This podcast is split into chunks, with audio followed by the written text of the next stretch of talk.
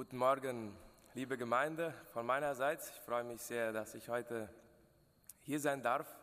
Ich weiß nicht, für wie viel ich noch bekannt bin. Äh, vor sieben Jahren ungefähr bin ich nach Asunción gezogen und seitdem bin ich immer wieder zu Besuch hier. Ich bin gern zu Besuch hier, aber eben auch schon lange nicht mehr so oft. Ähm, nach meinem äh, Kollegiabschluss bin ich zum IBA gegangen, habe vier Jahre am IBA studiert, wo ich auch die finanzielle und geistliche Unterstützung dieser Gemeinde, Gemeinde bekommen habe. Und äh, dazu bin ich sehr dankbar, dafür bin ich dankbar. Und äh, ja, ich bin verheiratet mit Vivian Jans, schon zwei Jahre. Sie studiert Psychologie in Asunción und ich bin momentan Jugendleiter in der MBG Concordia. So, ich weiß nicht, wenn hier Jugendliche sind, die nächstes Jahr noch nach Asunción, oder dieses Jahr nach Asunción gehen für Studium oder Arbeit, dann und euch in Asunción was fehlt oder Infos zu einer Gemeinde braucht, dann dürft ihr euch sehr gerne bei mir melden.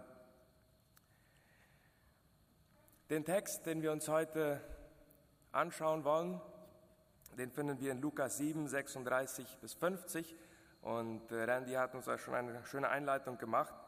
Ich möchte den Text einmal lesen. Einmal wurde Jesus von einem Pharisäer zum Essen eingeladen. Er ging in das Haus dieses Mannes und begab sich an den Tisch. Da kam eine Prostituierte herein, die in der Stadt lebte. Sie hat erfahren, dass Jesus bei dem Pharisäer eingeladen war. In ihrer Hand trug sie ein Fläschchen mit kostbarem Öl. Die Frau ging zu Jesus, kniete bei ihm nieder und weinte so sehr, dass seine Füße von ihren Tränen nass wurden. Mit ihrem Haar trocknete sie die Füße, küsste sie und goss das Öl darüber. Der Pharisäer hatte das alles beobachtet und dachte, wenn dieser Mann wirklich ein Prophet wäre, müsste er doch wissen, was für eine Frau ihn da berührt. Sie ist schließlich eine stadtbekannte Hure. Simon, ich will dir etwas erzählen, unterbrach ihn Jesus in seinen Gedanken. Ja, ich höre zu, Lehrer, antwortete Simon. Ein reicher Mann hatte zwei Leuten Geld geliehen. Der eine Mann schuldet ihm 500 Silberstücke, der andere 50. Weil sie das Geld aber nicht zurückzahlen konnten, schenkte er es beiden. Welcher dieser beiden Männer wird ihm nun am meisten dankbar sein? Simon antwortete, bestimmt der, dem er die größere Schuld erlassen hat. Du hast recht, bestätigte ihm Jesus. Dann wandte er sich der Frau zu und sagte zu Simon, sieh diese Frau an. Ich kam in dein Haus und du hast mir kein Wasser für meine Füße gegeben, was doch sonst selbstverständlich ist. Aber sie hat meine Füße mit ihren Tränen gewaschen und mit ihrem Haar getrocknet. Du hast mich nicht mit einem Kuss begrüßt, aber seit ich hier bin, hat diese Frau gar nicht mehr aufgehört, meine Füße zu küssen. Du hast meinen Kopf nicht mit Öl gesalbt, während sie dieses kostbare Öl sogar über meine Füße gegossen hat. Deshalb sage ich dir, ihre vielen Sünden sind ihr vergeben und darum hat sie mir so viel Liebe erwiesen. Wem aber wenig vergeben wird, der liebt auch wenig. Und zu der Frau sagte Jesus, deine Sünden sind dir vergeben. Da tuschelten die anderen Gäste untereinander, was ist das für ein Mensch? Er vergibt sogar Sünden. Jesus aber sagte zu der Frau, dein Glaube hat dich gerettet. Geh in Frieden. Diese Geschichte kann man verschieden beleuchten, man kann verschiedene Lehren rausnehmen. Ich aber möchte, dass, dass wir uns heute erstens einmal zwei Personen anschauen, die Prostituierte und den Pharisäer. Die Prostituierte, sie war eine Frau, die wahrscheinlich von den allermeisten nicht geachtet wurde. Der Pharisäer war ein Mann, der in der Gesellschaft hoch angesehen war. Beide haben sie denselben Jesus vor sich und doch ist ihre Reaktion so komplett verschieden, ganz unterschiedlich. Warum war das so? Und mit wem von diesen beiden kann ich mich wohl am besten identifizieren? Zweitens wollen wir uns einmal anschauen, welches unsere Situation, welches unsere Realität, die Realität eines jeden Menschen ist, der vor Jesus kommt. Wie viel uns wirklich vergeben wurde. Und drittens wollen wir sehen, wenn uns vergeben wurde, welche sind die Auswirkungen, die wir bei der Frau sehen und die wir auch vielleicht bei uns sehen können und sollen. Wir lesen, Jesus ist im Hause dieses Pharisäers und damit kommt die Frau herein. Die Frau kniet vor Jesus und fängt an zu weinen. Das nicht ein paar Tränen, sondern der, die Bibel sagt, sie weint so sehr, dass Jesu Füße nass werden. So, ich kann mir vorstellen, eine Minute, zwei Minuten werden die alle still gesessen haben und zu dieser Frau geschaut haben, wie sie da vor Jesus heult, alles rauslässt, was in ihr drin ist. Sie weint so sehr, dass Jesu Füße nass werden. Dann trocknet sie seine Füße mit ihren Haaren, küsst diese und sie hat ein sehr teures Öl mitgebracht, das sie dann über Jesu Füße gießt. Wir müssen bedenken, diese Frau hatte keinen guten Ruf. Und so ein Ereignis war nicht gang und gäbe. Dass so etwas passierte, das war nicht normal. Etwas musste mit dieser Frau passiert sein, dass diese einfach so die sozialen Bräuche und Sitten brach und zu Jesus kam. Und die Wahrscheinlichkeit ist groß. Und wir, wir, wir lesen, dass Jesus sagt, ihre Sünden sind vergeben, deshalb liebt sie so sehr. Wahrscheinlich hatte diese Frau schon vorher eine, eine, Begegnung mit Jesus. Diese Frau hatte Jesu Vergebung, diese Frau hatte Jesu Gnade am eigenen Leib erfahren. Daneben sitzt der Pharisäer, sehr skeptisch, wahrscheinlich ist ihm etwas unwohl mit diesem Ganzen, was da abgeht, äh, etwas kritisch und er denkt, naja Jesus, wenn du wirklich ein Prophet wärst, wie du sagst, dann solltest du wirklich wissen, wer dies hier ist, der dich so anfasst, so äh, beölt, sagen wir mal. Ist nicht gerade die heiligste Frau aus der Stadt. Und interessanterweise antwortet Jesus ihm auf seine Gedanken und er spricht dieses Gleichnis an. Zwei, zwei Menschen schulden Geld, der eine 50, der andere 500, beiden wird vergeben. Wer von diesen beiden ist wohl am dankbarsten? Der Pharisäer sagt natürlich derjenige, dem 500 vergeben wurde. Ihm wurde eine viel größere Last abgenommen, ihm wurde viel mehr geschenkt. Und Jesus sagt, genauso ist es. Der Frau ist viel vergeben worden, darum liebt sie so sehr. Wem aber wenig vergeben wird, der liebt auch wenig. Und indirekt deutet Jesus hier auf den Pharisäer als demjenigen, dem wenig vergeben wurde. Das sehen wir aus dem, was Jesus zu dem Pharisäer sagt. Und als ich vor einigen Monaten diese Geschichte las, dann konnte ich nicht anders, als mich zu fragen, wo stehe ich? Wie viel wurde mir vergeben? Liebe ich viel, liebe ich wenig? Ich bin in einem christlichen Elternhaus, aus, Elternhaus aufgewachsen. Äh, ich bin gut erzogen worden. Ich bin, glaube ich, ziemlich auf dem richtigen Weg geblieben immer. Wenn ich mich mit anderen vergleiche, äh, relativ gut. Heißt es, dass mir wenig vergeben wurde, vielleicht 50, vielleicht sogar nur 30 Silberstücke? Kann es sein, dass ich deshalb nicht so dankbar bin für meine Vergebung, die ich bekommen habe?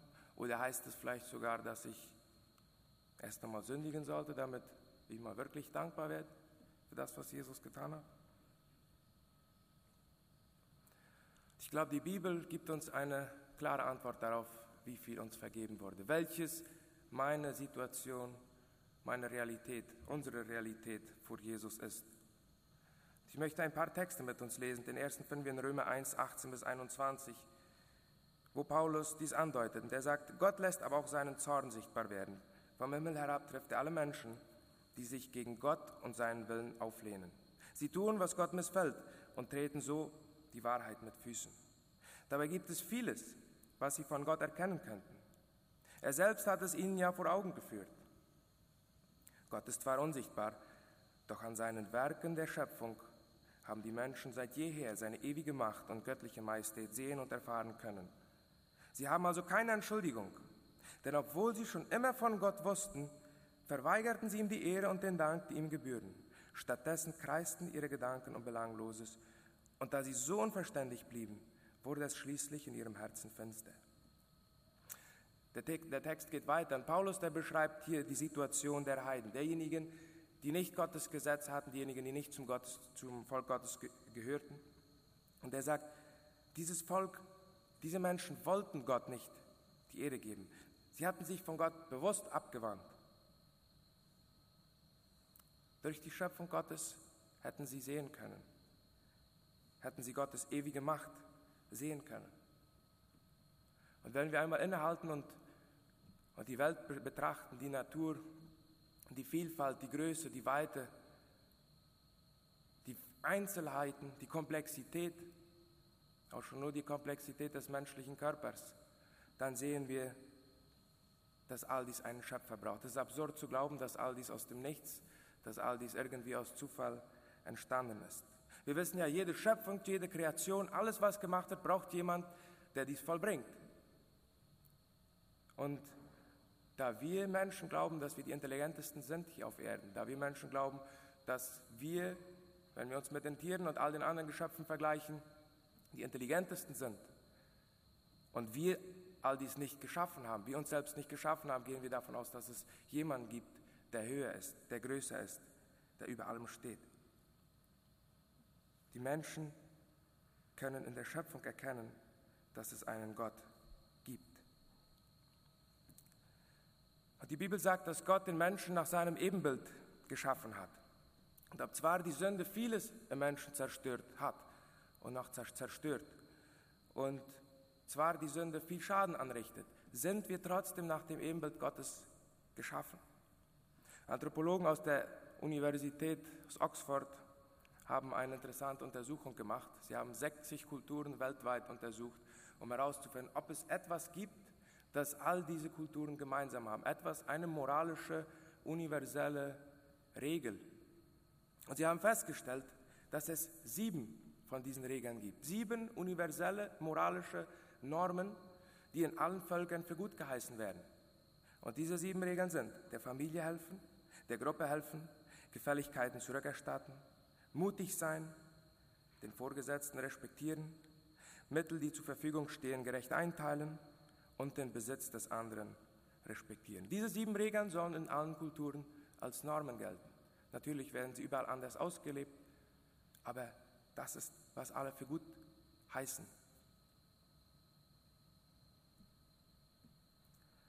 Und wenn wir diese mit den zehn Geboten oder mit den Werten die wir in der Bibel finden, vergleichen, dann sehen wir so manch eine Ähnlichkeit.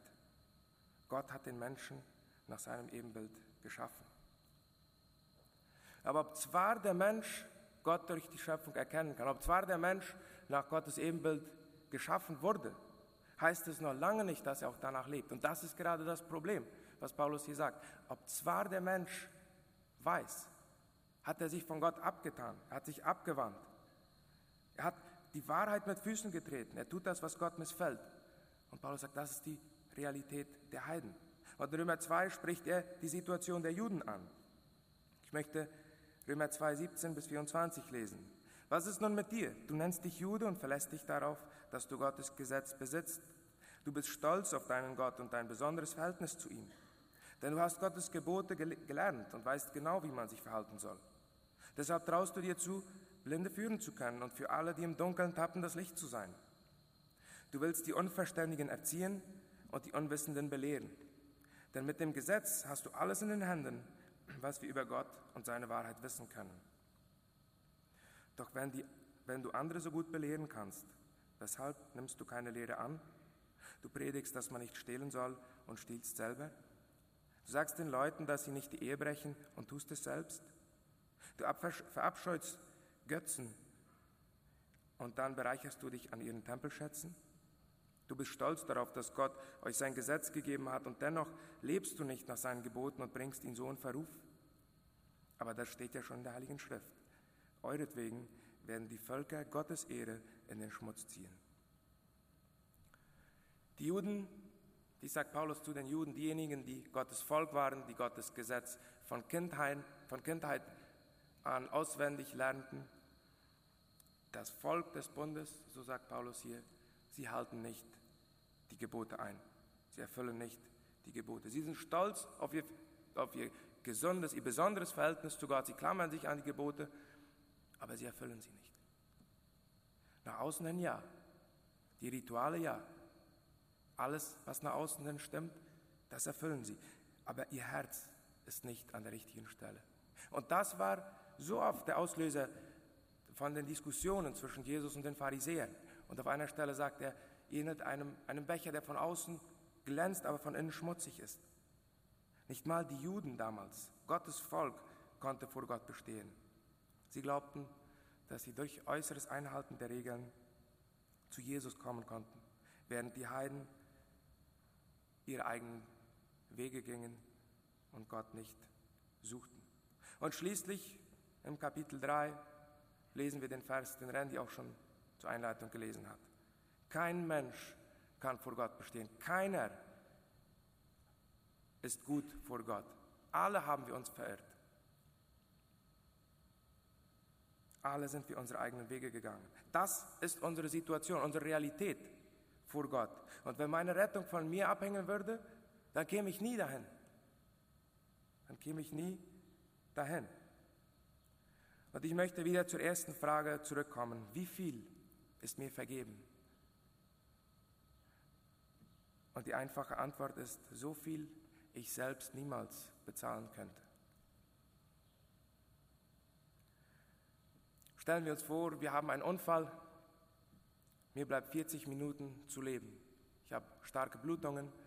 Nach 10 Minuten kommt jemand, sieht mich, lädt mich in sein Auto und bringt mich so schnell er kann ins Krankenhaus. Im Krankenhaus angekommen werde ich sofort notoperiert. Drei Stunden, vier Stunden, fünf Stunden. Und wirklich, man kann die Blutung stoppen und ich bleibe am Leben. Wenn ich dann nach einiger Zeit aus dem Krankenhaus entlassen werde, das Letzte, was ich tun werde, ist mich selbst loben. Das Letzte, was ich tun werde, meinem Leben meiner eigenen Klugheit oder meiner Intelligenz, meiner Stärke zuzuschreiben. Wahrscheinlich mein Leben lang, wenn ich an diesen Tag zurückdenke, werde ich dankbar sein dieser Person, die mich zum Krankenhaus gebracht hat diese Doktoren, die mich operiert haben, werde ich dankbar sein, denn sie haben mein Leben gerettet. Das lag nicht an mir. Und das war auch, was diese Prostituierte an dem Tag erkannt hatte. Sie war verloren, sie konnte sich nicht selbst retten, sie brauchte einen Retter, sie brauchte einen Retter dringend. Und das war, was wir da in der Geschichte sehen. Diese Erfahrung diese Erkenntnis bewegte diese Frau oder brachte diese Frau zu Jesus, dass sie Jesus aufsuchte und ihm auf diese Art und Weise ihre Dankbarkeit zum Ausdruck brachte. Und diese Erkenntnis darf auch mich bewegen.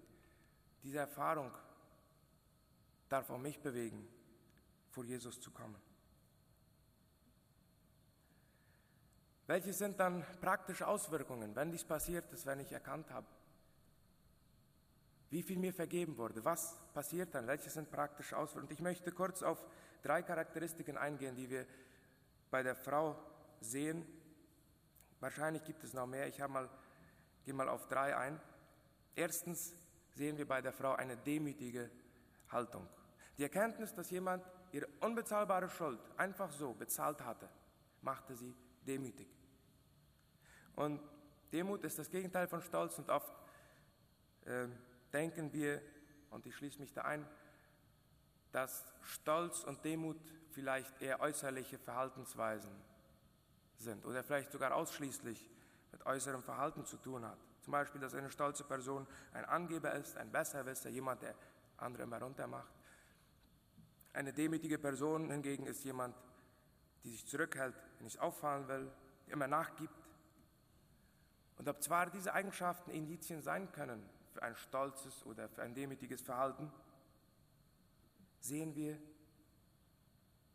dass, dass es bei dieser Frau nicht das äußere Verhalten war, sondern ihr Herz, ihre Herzenshaltung, was sie vor Jesus demütig macht.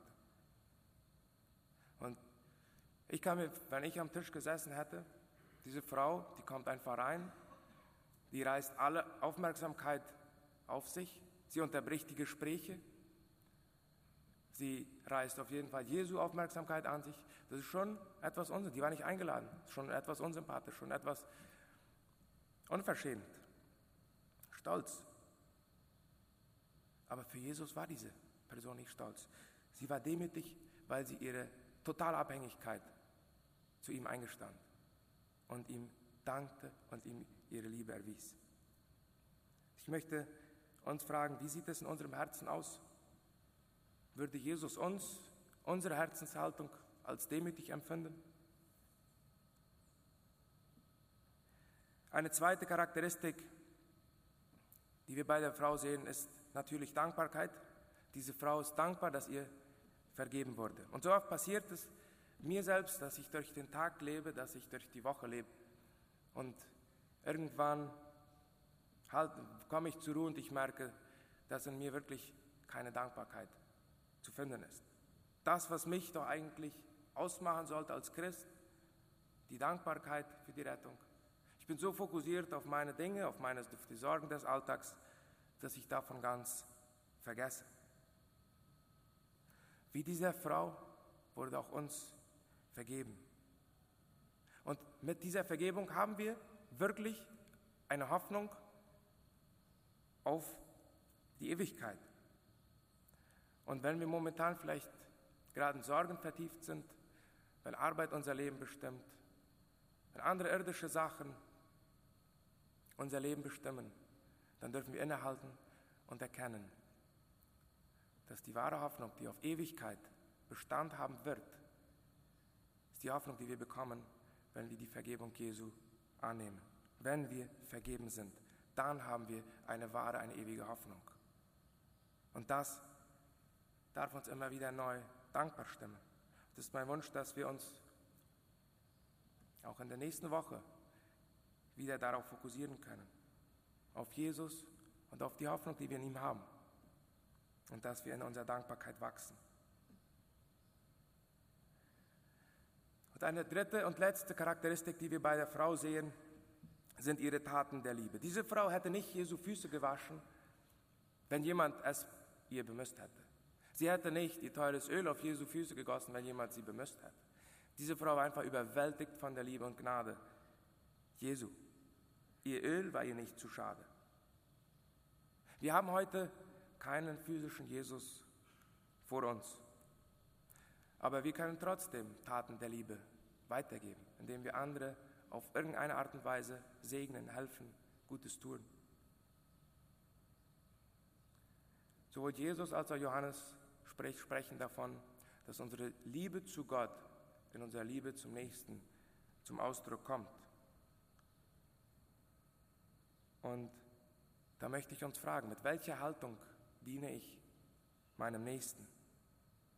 Welche Haltung segne ich meinem Nächsten, helfe ich meinem Nächsten? Möge diese Haltung der Frau, die demütige Haltung, die dankbare Haltung, die liebende Haltung dieser Frau auch immer mehr unsere Haltung werden.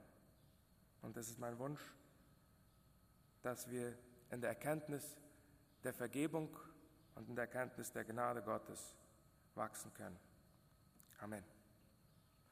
Ich möchte mit uns beten und danach hören wir noch ein Schlusslied. Jesus Christus, wir danken dir für dein Opfertod am Kreuz. Wir danken dir für die Vergebung, die wir in dir haben. Wir danken dir, dass du den Preis bezahlt hast, dass du dir nicht zu schade warst.